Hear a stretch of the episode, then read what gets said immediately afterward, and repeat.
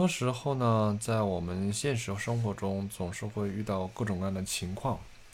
啊，当然大家可能也会有很多的应对的策略，啊，在这些特殊情况发生的时候呢，对于嗯不同的人呢，都会有着不同的影响。有些人呢，可能就会在这个过程当中，啊，会有强烈的反应啊，甚至说内心里边会有非常大的打击，甚至说可能会有崩溃的现象。但有些人呢，面临这样的事情的时候呢，好像他反应并不强烈，啊，或者说可能就一笑而之啊。而在这些时刻里边啊，或许呃每这也是正是因为每个人的个体差异以及说个人的经验不同，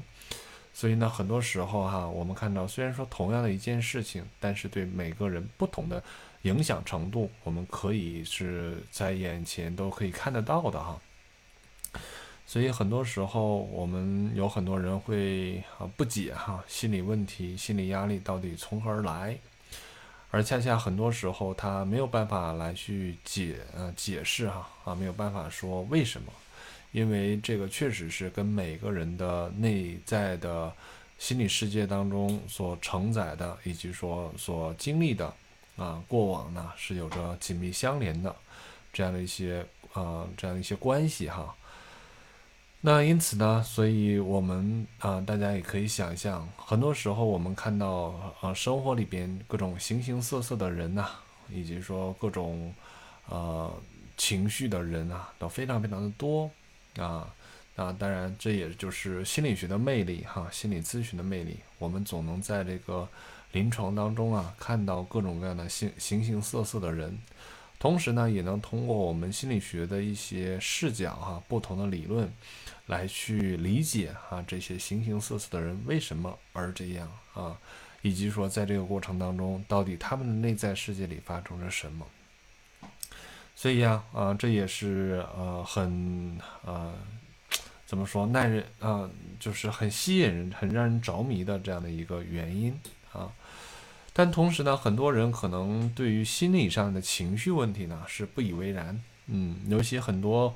啊，家长哈，朋友们啊，可能对于孩子出现了一些心理困惑、心理问题、心理的情况，可能嗯，并不觉得说是这是多大个事儿啊。或许从我们作为成年人来说哈，哎呀，多大个事儿嘛。但很难想象哈，对于这个孩子来说，他可能在这个过程当中，他可能要去面临的这种压力和情绪上面的这种影响呢，要远远超出了我们作为成年人。或者作为过来人哈所能想象的那样的一个程度，因此呢，这就是有的时候我们总是会感觉哈，为什么我们没有办法理解这个孩子啊？啊，为什么在这个孩子他所描述的世界里边是那个样子哈？但事实上我们看来好像并不咋地呀，啊，没多大个事儿嘛，啊，怎么总觉得他们好像有些虚张声势啊？与是不是太夸张夸大了呀？啊？那当我们这样来去想象的时候，当我们这样去理解的时候啊，我们就会发现，好像孩子在这个时候就会总会抱怨，说你不能理解他们，啊，说他们总总会在这个地方有很多的控诉哈，甚至说有很多的这种，呃，挣扎，就是说你可能呃说就会控诉你哈，说你没有办法能懂他心里边到底有多痛，他在经历了什么。但往往他们可能会跟你抱怨，抱怨的时候呢，我们又会觉得，哎呀，多大个屁事儿嘛！啊，你至于这样吗？哎呀，不就是这样这样这样就可以，那样那样那样就可以了吗？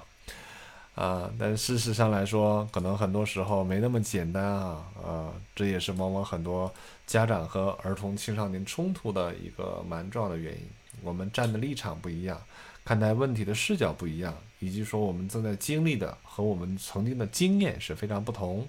所以，可能作为成年人哈，作为家长来说，啊，如果没能够站在这个孩子的年龄段和孩子的阶段状态里边去想象这些内容哈，想象这些问题，可能就会成为了阻碍。啊，在我们生活当中啊，在我们临床过程当中，往往会听到很多的家长啊以及孩子啊，对这类的事情有着各种各样的不同的这个角度的抱怨。但当然了，大家可以想象，啊，听起来这些抱怨或许也很平常，但或许对于各就各自的这种个体来说呢，他们深陷其中的时候，却有着众多的这种啊糟糕的体验哈。所以呢，因此呢，也是啊，为什么我在这些年里边会做儿童青少年和家长的工作？因为我会发现哈，我。在工作过程当中，总能看到哈很多其实看起来正常的家庭，但却遇到了正常的问题，而却出现了一些所谓的正常的反应，但或许又不是正常的这种这种呈现，而家长和孩子们却深陷痛苦的挣扎之中。那因此呢，在这个时候哈，就会呃让我很想哈在。呃，我的工作之余，甚至说我的工作的范围范畴之内，哈，会做一些儿童、青少年和家长方面的工作。但同时呢，在我的经验里边，往往我我会发现，很多时候可能对于我来说，在临床方面，更多的只是在做的是，哎呀，救火队员啊！我想很多人我都听说过我这样的一个描述，哈，都是在做救火队队员。但往往很多时候，呃，其实并不需要做救火队员。可能我们在早期的时候做一些科普性的工作，啊，做一些准备和预防性的工作，往往，呃，这个所谓的救火、所谓的危机可能就不会发生。哎呀，因此呢，我我在我的临床当中啊，就反复的也去挣扎，怎样能够去让更多的人哈，可以在我们的这个是。嗯，这个心理学的帮助下哈，可以可有更多的获益。而我们只是做心理咨询呢，大家可以看到哈，其实能帮助的数量是非常非常有限的啊。而如果能够做到更多的早期的预防性工作，可能啊，我们大家就会能够去明白和看见，其实预防性工作啊，呃，往往很多时候是做给更多的人来看的。做给一些健康群体的人啊来看的，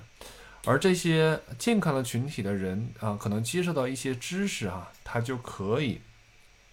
呃，在他的生活里边做出合适的调整，从而呢，能够让这个呃整个的家庭状态和对待孩子的这种互动当中啊，能够有更多的这种呃合适性、适宜性的这样的一些一些一些调整和改变。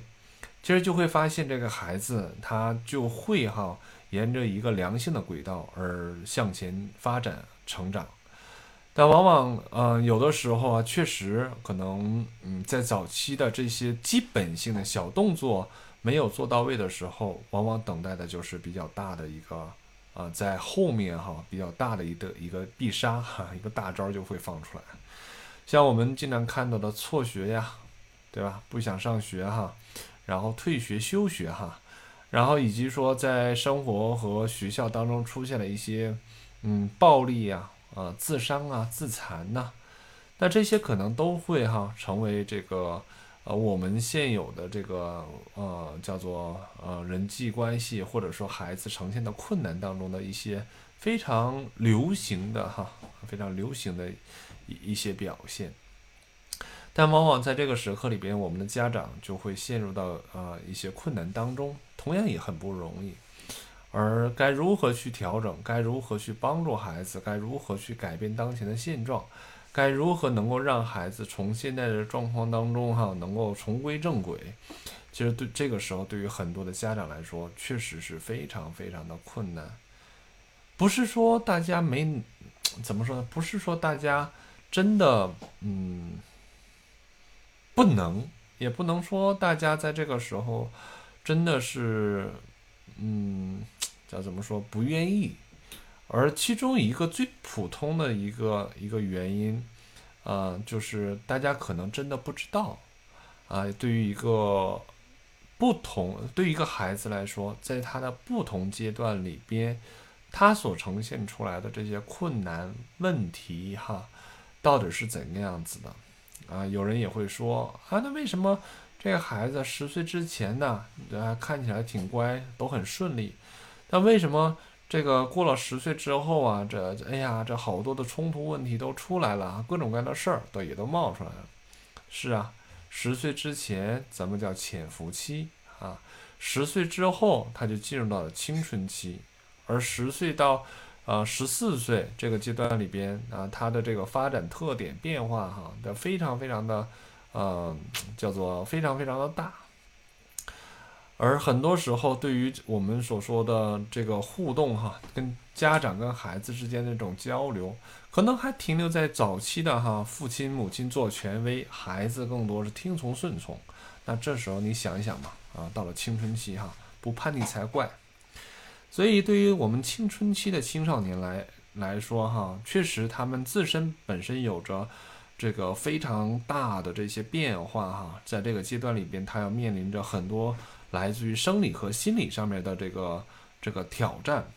但同时呢，在另外一方面来说，我们作为家长来说，面对这么呃困难阶段的呃这个孩子哈，可以说是一个不一样的孩子了，还按照老的习俗和方式来去应对的话，其实这个时候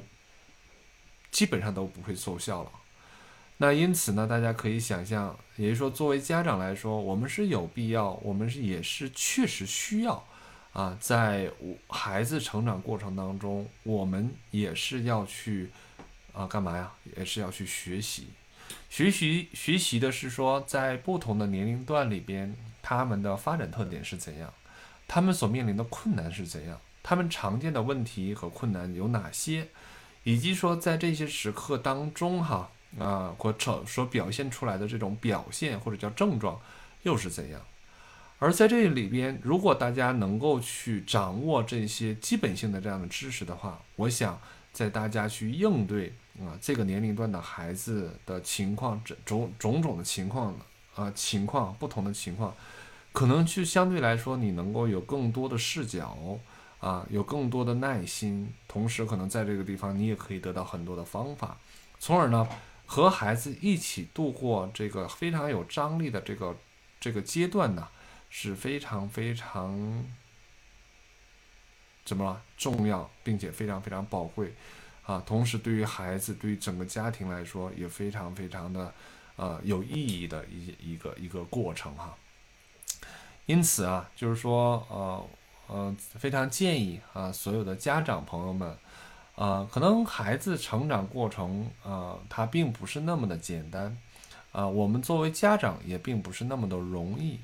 而在做呃自一个家长来说哈，我们确实在不断的，我们确实需要哈不断的这个学习，啊，确实需要不断的提升自己的技能，确实不断的哈需要在这个过程当中要给我们的。这些啊，整个这个家庭啊，带来非常非常不同的啊，非常非常啊，呃，怎么适应性很很是非常，哎，用哪个词啊？就非常非常不一样的，非常非常具有建设性的，非常非常能够和大家一起啊，和能够感为了共同创建更更好的、更重要的啊这样的一个家庭啊关系啊。等等吧，啊，能够在这个时候能够有更大的收获。其实，呃，我不知道哈，呃，现在在线的有多少人，但我个人真心的觉得说，如果大家能够去想到哈，在这样的一个孩子面临的重要的发展阶段里边，我们可以通过一些方式方法哈，能够多一些学习，啊，能够多一些呃，这个多方面的这样的一些知识的这个。这个这个这个这个摄取哈，其实对于我们呃的孩子啊成长和对于我们的这个亲子关系都会有非常大的这样的帮助。我们今天的主题依然还是来读这本书《儿童青少年抑郁症的父母指南》啊，然后我们在前面呢呃已经读过了呃一半了，几乎是一半的这本书。啊，今天呢，我们可以来从书上的第六十九页，也就是这本书的第三章，帮助孩子培养预防抑郁症的心理韧性。啊，是父母可以做些什么？那前前面呢，我们曾经提到过一些内容哈，大家感兴趣，我们可以往前来，因为今天消耗了一点时间，我想啊，更直接的进入到主题哈。大家如果把有书，请把书翻到第六十九页，啊，如果没有书哈，大家就听我哈，会读啊，边读边跟大家来分享啊。当然，在这个过程当中当中哈，大家有任何想要去参与的，或者是我所读的内容对大家有任何的这种激发哈啊，让你们有更多的想象或者是提问啊，都欢迎大家可以在你的手机上来打字参与我们哈。啊，当然了，呃，大家知道说我们这个活动哈，呃，一直持续到现在第十五期了。如果对过去的内容感兴趣，欢迎大家加助理，或者说是找到我们这个呃对外的公开的这这样的一呃这样的一些回放哈啊，来去看一看前面内容也蛮有意思哈啊，不能说讲的多好，但是确实是蛮有意思，有很多的分享啊，欢迎大家呃可以来去回看，同时呢。啊，也欢迎大家，也感谢大家哈，可以帮我们来去转发，能够让更多的呃亲呃亲戚亲戚朋友们哈，可以加入到我们这个读书时间，共同对于儿童青少年抑郁症这个话题哈，能够有更多的讨论啊，更多的参与啊。好，有人会说哈，说孩子抑郁了，啊，欢迎你来分享哈，孩子抑郁了，怎么了？什么样子？多大的孩子哈？然后我可能会结合于我的这样的一些临床经验哈，啊，当然，嗯，也会结合于你所提供的信息啊，我不会多问，而在这个时候，啊，结合你的信息，可以给大家一些开放性的这样的一些经验的分享哈，啊，呃，然后玉萍提到说儿童咨询，嗯，你想知道什么呢？啊，如果你愿意。啊，说出你自己的一些分享或者是困惑，同样啊也非常欢迎啊，大家啊就是找了一些主题嘛，咱们可以多多交流，可以多多互动哈。所以两边平台，一个是心理大白，一个是研究院的呃直播号哈，大家可以在这这两个平台里边给我打字，我都是可以看到，我都可以来回回应大家哈。那我来读一小段儿，这里边有特别的家庭时间啊。我们可以做什么？这做的其中一个哈，有特别的个人时间，这里边又来个特别的家庭时间。家庭啊，家里边可能只呃只有你跟孩子，也可能还有伴侣和许多孩子。不管怎样，一家人花时间一起参与一些活动，会让你们所有的人感到亲密无间。当你们中的一些一人或者是多人面对压力，需要更多支持时，就能看到这么做的回报。你们可以一起玩游戏，或者去当地的公园野餐，或者是如果你很幸运能够去负担得起的话啊，你们还可以进行一次家庭的度假。无论是什么活动，这都会让你的孩子有一种归属感啊，从而预防抑郁。就这么简单，一一小段话。但这小段话，我个人在我的经验当中，我觉得是非常非常呃有价值的、有意义的。因为在我和一些家长工作过程当中，哈，甚至说我和朋友们的一些交流当中，也会常常会把这样的一个建议分享给他们。有的时候，一些家长来找到我的时候啊，他们就很愁得慌。他说：“孩子啊，这个总是玩手机，不跟他们交流啊，孩子已经休学了，孩子现在抑郁了，孩子怎样怎样怎样了啊？”他们有很多很多的担忧，同时也有很多很多的抱怨。好像在这个阶段里边，不知道如何来去帮助孩子。而在我和他们的一些访谈过程当中，我所了解到，其实，在孩子没有出现问题之前，可能父母跟孩子连接互动很少。而当孩子哈不断的以各种方式生病了，这个时候哈呃，通过生病啊挣扎着让父母看到了，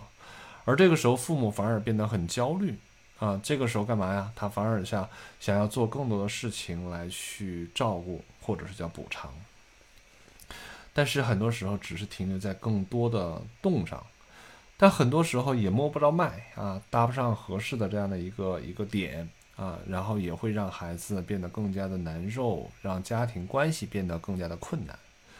那。往往有的时候，我在这种情况的时候，我也确实就会出这样的一个小小的鬼点子哈，我就可以建议这些父母们说：那你们是否可以，呃，创造一些时间，啊，创造一些机会，可以跟孩子们一起来多一些活动啊。啊，他们说啊，他根本跟我们出去，他不他不喜欢跟我们玩儿，不喜欢跟我们来来来怎么样？然后哦，他出去了也是只是抱着手机等等啊，父母可能持续的继续抛出新的这样的一些困惑点。而对于我来说，我是说那又怎样呢？至少他跟你出去了，对不对？哎，那那又怎样呢？至少说他抱着手机，但还是和你们在一起。啊，总比说你们不能理解他，然后你们啊不懂他，让他自己抱着手机要好很多。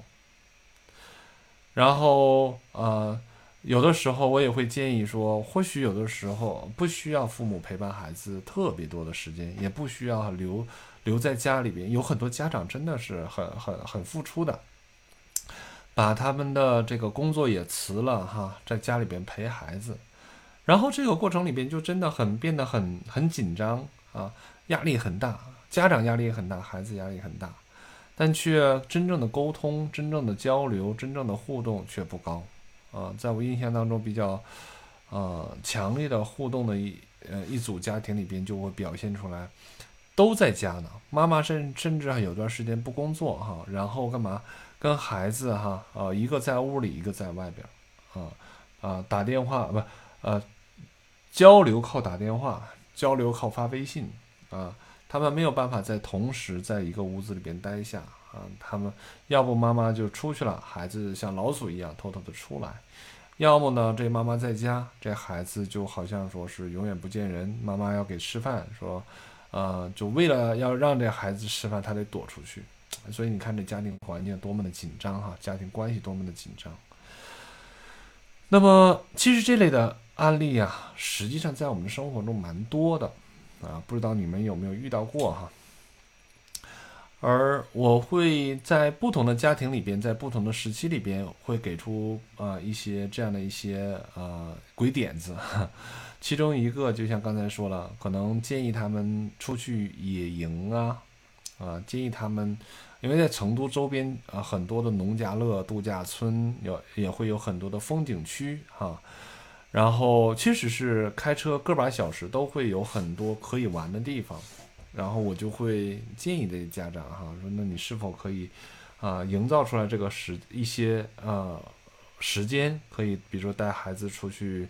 啊，这样的小小的度过周末啊，然后以及说可以啊和孩子一起来去做一些游戏啊，有的孩子喜欢自然，那是否父母可以？带着他来去找到一个大自然的环境里边，可以探索一下不同的植物。啊，有些人喜欢小动物，那是否父母可以带他们一起哈啊，找到一些个啊，类似于动物园啊，或者说有一些小生物的地方哈，来去一起探索等等哈，这就借题发挥嘛。啊，有些人也可能说是因为孩子小，就是他们是儿童的家庭啊，是否可以哈能够准时下班？然后到家之后，每每次哈花上个十分、二十分钟、半个小时，可以和孩子有一些这样的交流，那游戏、画画、读书啊等等这样的一些啊一些非常非常简单的一些小小的游戏的环节。那有些人可能啊不是很能理解，这顶个屁用啊！我真的会被这样问过哈，顶啥用啊？啊，其实啊顶的用很大。啊，因为在这里边，啊，我们确实需要很多的这样的投入，同时在这个过程当中，孩子真的很需要和父母有连接。当孩子跟父母有更多的连接，当孩子跟父母有更多的这些互动，当孩子内心里边更多的能够去确认哈，可以和父母有连接，父母是爱自己的，父母是愿意和自己啊有交流有互动的。就是在在他的内在世界里边哈，他就会啊变得非常非常的有能量，啊，非常的自信，非常的能够去确认，不管自己怎样，父母都是爱自己的。啊，啊，yes，啊，这这位朋友就说没有付出，孩子就没有能量，是这样的，你就想让这孩子在那个地方自生自灭，太难了。那就意味着说是你把他放到了荒郊野外而不管不顾。那你想想，孩子这个时候更多是什么？他是能量还是恐惧？我觉得可能孩子更多这个时候是孤独、落寞、恐惧、失望，而他这个时候是很难在他内在里边啊得到滋养，甚至说发展出他自己的能量。啊，说的很好，菲安娜，啊。所以看哈，就是只只是短短的这一小段话，真的是特别值得我们大家来去思考啊。思考的点就是，你花了多少时间在这个过程当中哈，在孩子成长的过程当中来去陪伴他啊，花了多少的时间在孩子成长过程当中，能够哈让他感受到爸爸妈妈是爱他的，又有多少的这样的机会哈，可以让孩子在内心里边确认。这种爱其实它是持续存在，而并不是转瞬即逝。有多少时候能让这孩子啊能感受到说，在不管自己在外边发生了任何，回到家的时候，总有爸爸妈妈做支撑，爸爸妈妈是我的爱的港湾。啊，大家可以来去体会哈，在我们生活当中，在我们的这个这个这个家庭日常过程当中，我们做的这些事情，哎。我们和孩子的这些互动，是否能够让孩子内在里边能够相信、坚信啊，我是被爱的？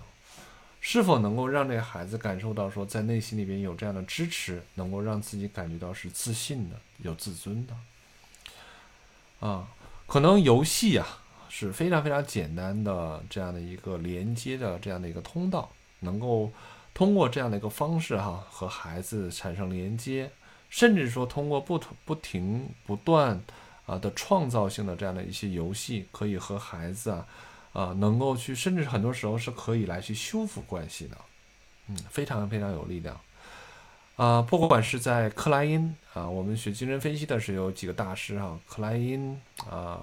啊，温尼科特，他们都强调了，说是儿童游戏的能力啊，对于一个人的内心世界、内心的发展。当然，我们自我们也可以看到，通过游戏的过程，也可以看到说父母和孩子之间的这些互动，啊，是如何对孩子产生正向的、积极的影响的，非常非常有价值的一个一一一个一个方式哈。所以我不知道啊，在座的亲们哈，那我看两边平平台都有在线的朋友们，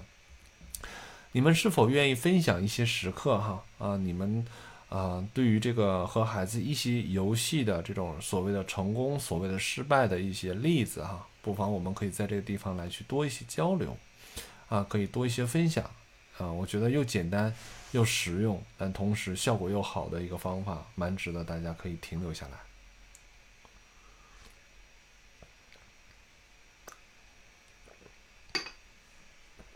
期待大家的参与哈。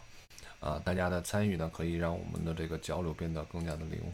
更加的鲜活哈。嗯，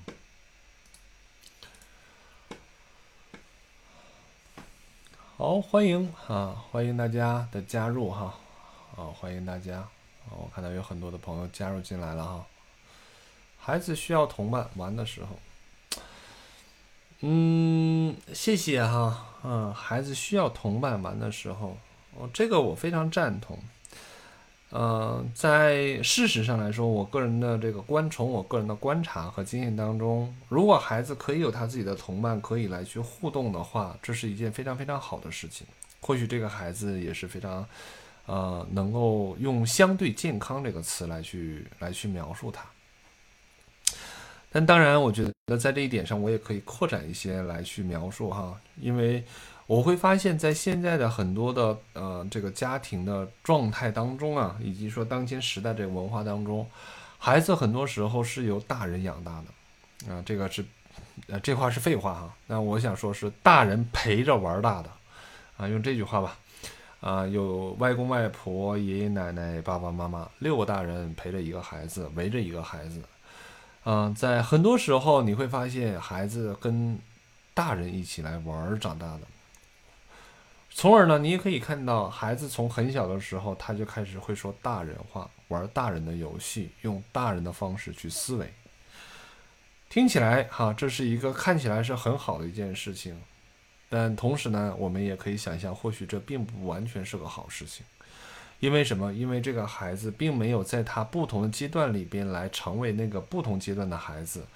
啊，并没有办法和同龄阶段里边的同伴，在这些时刻里边能有他同龄人的对话和和他的这个阶段的一些一些互动。比如说，一个两三岁的孩子、三四岁的孩子啊，他们在一起的时候，满脑子全都是 fantasy，就满脑子全都是幻想。一岁多的时候，可能他就会告诉你墙上有什么什么东西哈。然后大人就会说：“no no no，不是那个，不是那个，那是什么什么什么东西。”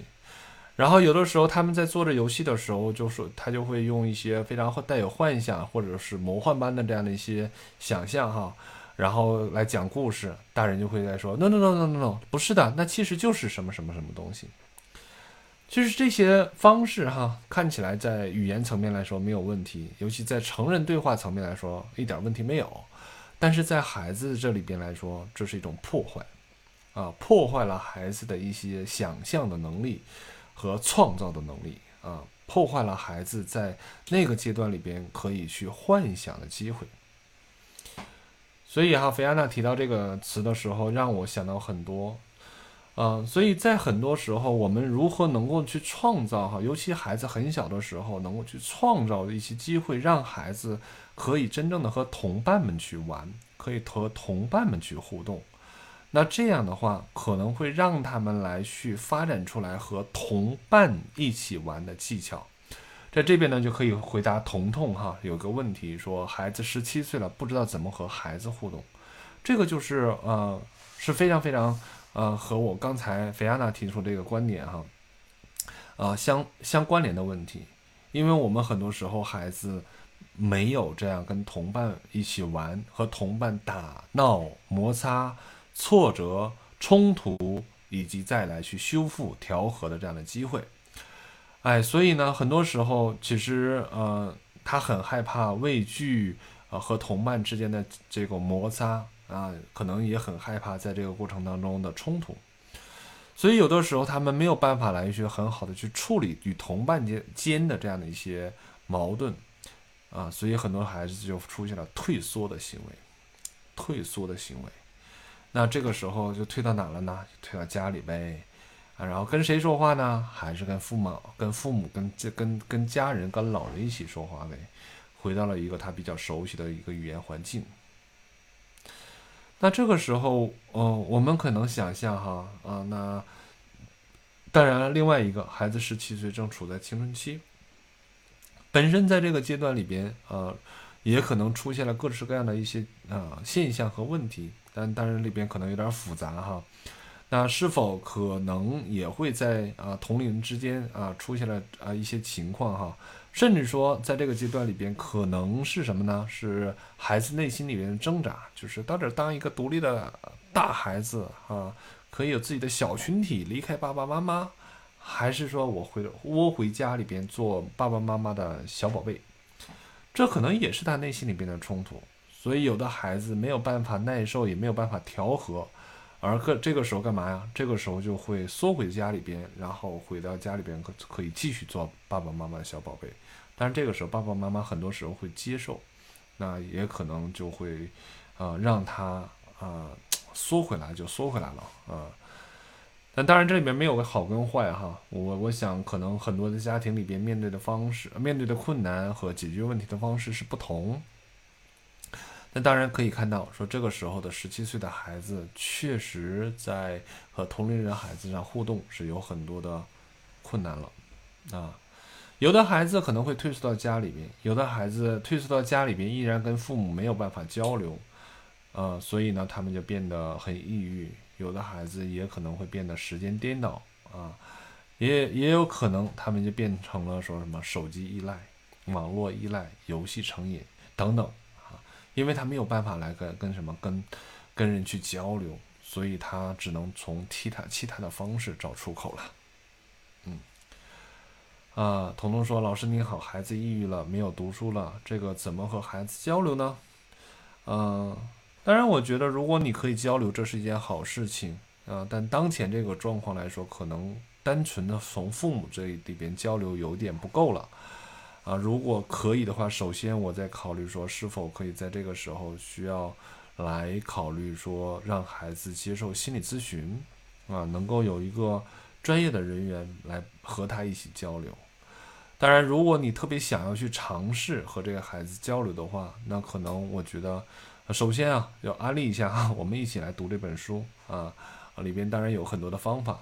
但另外一方面来说，可能确实我们所说的交流，真的要达到交流的目的，而不仅仅是说教，也并不只仅仅是哄哈哄骗。而这里边如何能够跟孩子去有更多的交流，能够理解孩子的内在的世界，哈，如能够慢慢的尝试让孩子有更多的信任，同时啊，在这个过程当中能够帮助孩子啊去呃怎么触及他内在焦虑的原因啊，甚至说在这个时候你可以表现出来对他的这种呃尊重和爱和支持，但说的都很简单啊，也很笼统哈。啊，其实，在我们心理咨询过程当中，可能需要一段时间，比如说半年，甚至一年，甚至可能稍微再长一点的时间，所以可能不太容易啊，真的不太容易啊。所以，作为一个孩子的家长不容易，作为一个抑郁了的抑郁了的孩子的家长，同样也很不容易，因为这个时候有的时候，可能能做的就觉得很有限，是吧？就会觉得自己很想去做一些事情，但好像。哎呀，就没办法改变什么东西，是这样的。就在心理咨询过程当中，咨询师跟孩子的交流过程当中，其实很多时候也要面临同样的困难，并不是咨询师见了孩子啊，孩子就会大变，也并不是说做了咨询之后啊，这孩子就会突飞猛进，这些都不是。而这里边。其实咨询师可能会借助他的专业，哈，理解这个孩子，或许在有些时刻也要跟孩子共同去体会这份挣扎。啊，呃，这是一个细活儿哈，慢工出细活儿的事儿，当然，在这本书里边哈，我我如果你手头有这本书的话，你也可以往后看啊，多往后看一些，后面讲方法讲的比较多啊，像我们这几次提到的这些内容哈。啊，里边就会有啊，如何在尝试跟孩子交流和互动过程当中，哈，父母可以做的事儿。嗯，彤彤说这种情况应该需要心理咨询了啊。我今天去做了我的咨心理咨询啊，没有啊，我们的现在目前还有蛮多的、蛮多的这样的咨询的空空空位呀，有很也蛮有蛮多的。如果是约不上我们的心理咨询，或者说你可能对于操作我们的心理咨询预约平台有些困难的话，是可以和我们助理联系。我们现在有专职的助理哈，来去协助大家来完成预约的这个工作哈啊，大家可以来去呃联系我们的这个助理四零零八九二二幺幺幺这个号码哈，大家呃可以来来来使用，然后。转二号键，啊，这个呢就是就是来去预约咨询，啊，这是这是我们研究院这边哈，想要预约咨询的话是可以来去使联系的这种方式哈，啊，你在宜宾其实也并不在太远哈，那呃，如果孩子这种情况，其实一个是说。嗯，怎么说？确实孩子小哈，不是特别建议网络。我个人觉得，从我过去的十年前做儿童青少年的时候，我就尝试过网络，尝试过面询，呃，但但是说，确实在怎么说呢？在如果可以面询的情况下，争取面询不网络，啊，但如果确实是没有办法在当地找不到资源的情况下。那可能有网络总比没有强，啊，所以这个呢就可以来看一下，啊，看看当地有没有比较合适的心理咨询师啊，哦，我对那个城市不太了解，但如果说啊到我们研究院的话，是可以通过哈啊我们这个预约电话哈来去预约，来去预约我们的咨询师，啊，其实这个过程当中也也会有多种的工作方式。有多种的工作方式哈，一个是说，呃，父母可以呃来约一个咨询师来做父母访谈、父母的指导工作，啊，然后孩子呢可以单独再约一个咨询师来去单独做咨询。比如说，如果你当地有呃可以跟跟孩子工作的咨询师，但我具体什么程度我就不知道哈。哎，那并且又不错的话，那可以让他跟孩子来工作。那父母呢，这个时候就可以约另外一个呃咨询师啊，来去交流关于呃如何做父母哈，如何能够通过父母的角色来帮助孩子的这一部分的工作。当然，还有一个我觉得蛮重要的，就是父母可以多一些自我的这种觉察，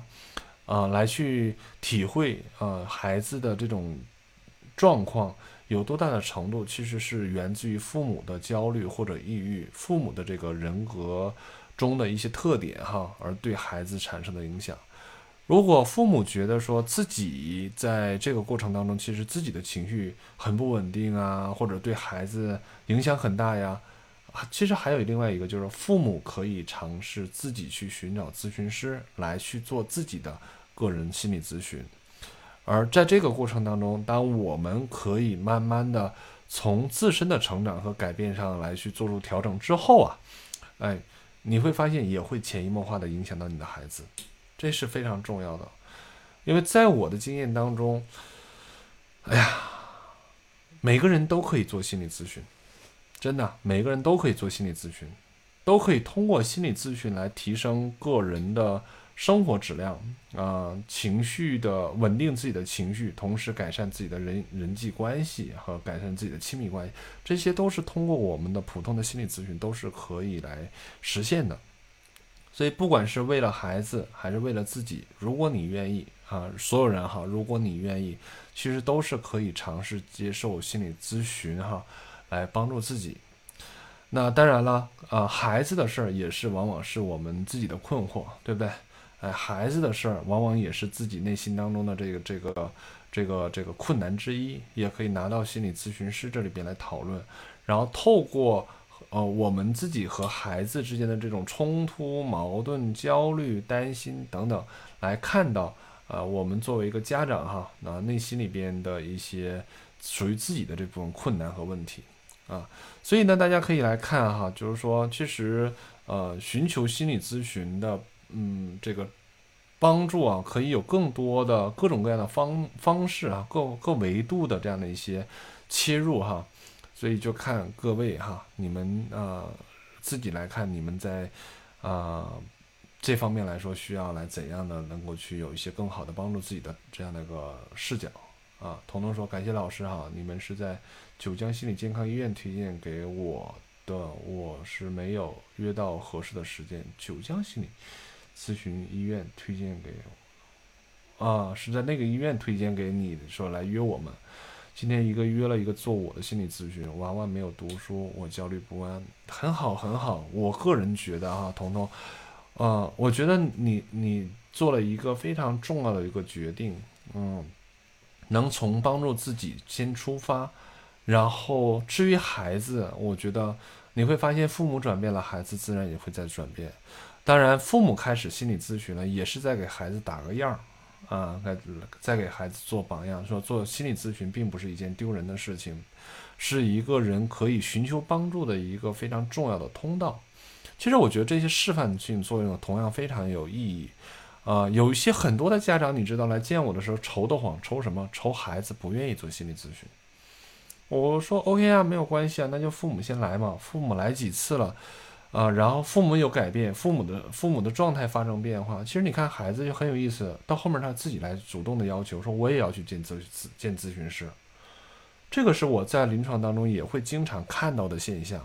啊。所以有的时候父母跟我抱怨孩子不来，我说没关系。但我很期待于能够去见到你们多几次，啊，我可以来和你们多访谈一些，啊，来首先来帮助哈你们作为父母这个角色，来可以有更多的次的这样的一些交流，啊，不管是从你们作为父母这个角色中的困难，你们的疑虑、你疑问，以及说你们呃在和孩子互动过程当中的这些这些困难哈，我们都可以来谈的，没有问题。然后很神奇的是，真的就谈了几次哈，长的父母访谈，我我长的做了差不多有十次，要连续十周见父母哈。但我我不是听不是在做父母的咨询，也不做伴侣咨询，而更多是呃，还是从帮助父母成为父母的这个角色哈，来去来去跟他们讨论，很有意思。然后后期有一些家庭他就告诉我说：“老师，我我们家孩子在发生变化。”啊，我特别开心呐，我就邀请他们说来分享一下。然后他们给我讲了说他们在家庭里边做了什么样的调整，然后他们在这个过程当中，孩子受他们影响是怎样？现在目前孩子的状态从原来什么样变成什么样子？我说 OK 啊，那这就是很好啊。那我们再谈几周，那就是不断的来去有一些新的调整之后再来观察。有不少的家庭就是做了呃一一些次哈，有几有几有的少的就几次，多的十几次，哎，慢慢的你会发现这父母功能起来之后，哎，孩子状态缓解了，他的他的表现发生了很大的变化，甚至有的孩子就慢慢的稳定下来了。OK 啊，那也就是说爸妈可以自个儿转起来了，家庭动力整个家庭动力朝着良性的这个过程在运转了。那就太好不过了，对吧？就不需要我这个心理咨询师介入了，啊，我进去干嘛嘞？啊，对吧？人家自己的功能都已经起来了，那我就可以全身而退了哈。我我很开心的这种，我告诉他，OK，啊，先去实践嘛。如果遇到问题的时候再来见我。而有的家庭里边就会哈，见父母见了一段时间之后，父母的状态变变好了，对孩子的这种情况有很多的理解哈。然后同时呢，你也会看到说，哎，他们家的孩子主动要求咨询了，啊，他们孩子特别想来见我，然后经过我跟父母的访谈评估啊，然后以及说商议下哈，啊，就开始见孩子，然后当然了，会抽下抽出了一非常少的时间来来跟父母有一些沟通，但但不会特别频繁，后来可能慢慢也就减少了，嗯，或者没有了。但重点就会跟孩子来工作啊，这个时候谁是我来访者？孩子是我来访者，或者说从一开始，孩子一直都是我的来访者，只是开始呢，父母是我的访谈对象和帮助对象，而而孩子是一直以来的潜在的啊未来的来访者。所以在这个时候哈，你看孩子来了，OK 啊，那我们就如果有时间可以，或者说我觉得说确实孩子可以做咨询的情况下，那我们就来做咨询嘛。啊，这样的话，这孩子就，呃，可以跟我来工作，父母也能理解我们在做的事情，父母也能接受孩子慢慢成长的过程，啊，并且父母对我也蛮有信任，因为我之前我们有很多的讨论，对吧？对我蛮有信任，然后也相信孩子在我这里边是蛮可以是能得到帮助的。那你看这样的一个咨询关系是不是就建立起来了？然后跟孩子工作起来的时候也是，啊，呃。跟孩子建立好跟他的关系哈，然后孩子呢，慢慢的能够在我们的这样的一个交流哈情况下稳定下来，那是不是这个事儿就，哎，成了哈？明白吗，彤彤啊？说了这些哈，很感谢你给我们提供的素材。同时呢，我们也可以看到哈，就是说，其实我们做父母啊，不管是为了孩子还是为了自己，能够。寻求心理咨询的这样的一个帮助，其实，在呃怎么说，在内心层面的成长和内心可以找一个地方去倾诉，甚至说在内心上可以有一个地方能够让自己安下来，其实是非常非常有 宝贵的体验。嗯，好，欢迎大家哈，欢迎一些新进来的亲们哈啊，很很高兴大家可以在。这样的时间里边，咱们有这样的一些交流啊。我们是每周二晚上的九点半到十点半都会在这里边相聚哈，一起来读这本《儿童青少年抑郁症的父母指南》啊。事实上来说，很多时候我们都会啊把这个话题从书里边的一小段内容，会扯到了很多的现实的这种临床或者生活当中。啊，所以也蛮期待很多的朋友们可以加入我们，嗯，也可以呃分享给更多的朋友们哈，啊，尤其是对于啊儿童青少年和亲子关系啊方面有困惑的家长们，啊，欢迎可以帮我们来去传播一下哈，然后我们啊也时间也不长，每周二就这么一一一一一个小时哈，然后可以大家一起来去啊有这样的一个交流啊。一般情况下，哈，咱们在这里聊一聊啊，然后你回家来去多一些思考，甚至说多一些实践，有可能会发生很多的改变。什么书哈？儿童青少年抑郁症的父母指南。好，谢谢哈，我们助理给你打出来了。儿童青少年抑郁症的父母指南。嗯。好，可能时间上来说，我没有办法来再来读新的话题哈，就不知道在这个地方哈，大家还有没有一些愿意来去呃参与讨论的一些话题哈？如果有的话啊，我们还可以再稍稍的停留一点时间，来啊，在这个地在这里边再再跟大家有一个简短的互动哈。然后下一次哈，我们就可以来谈论培养友谊。彤彤呢？呃，刚才提到一个问题哈，还有呃，Vianna 啊提到一个问题，就是关于这个孩子哈和同龄人互动的这部分。我们在下一周的时候可以一起来去读哈，关于这个培养友谊和选择合适的学校啊，社交媒体这些方面哈，可能都是大家很很关心的一些内容哈啊，都是大家很关心的内容，嗯。现在是焦虑症啊，so，这只是一个诊断，焦虑症只是一个诊断啊，它只是一个症状的表现，而在这个过程当中，我想一定会有很多很多的自己内心当中的这种痛苦哈啊，有很多时候也会感觉到非常非常的不舒服，我觉得这是这是焦虑症带来的。但同时，如果你嗯你知道你自己是焦虑症的话啊，我觉得能够接受正当的这种治疗是非常非常有必要的。首先就是说，可能需要专科医院来去做一个这样的评估判断，是否真的是被可以诊断为焦虑或者焦虑症，是否在这个阶段里边需要哈一些药物干预啊，甚至说呃如果有必要的话，可以来去住院一段时间来去调整。呃呃，来去来去选择，甚至有一些比较正规的这个精神专科医院呢，都会配合心理治疗，就是一方面你配合药物治疗，同时要给你配上心理治疗，啊，这有一些还是蛮有效果的。然后如果说呃，在这个过程当中哈，你会呃，比如说医生给你开了药，然后你可以回家来服用，并且服药的这个。呃，效果呢还是比较明显，副作用不大哈，并不需要住院的情况下。那么，如果你可以的话啊，还是并且你愿意也想要的情况下，可以来寻找心理咨询啊，寻找心理咨询，因为心理咨询可以在一个相对比较稳定和呃比较长的时间里边，可以跟你一起能有更多的探索。当然，心理咨询哈，比如说在我们研究院来说就。啊，比如说创伤啊方面的这样的一些疗法啊，还有说 CBT 就认知行为的疗法，也会有精神分析动力学方面的疗法。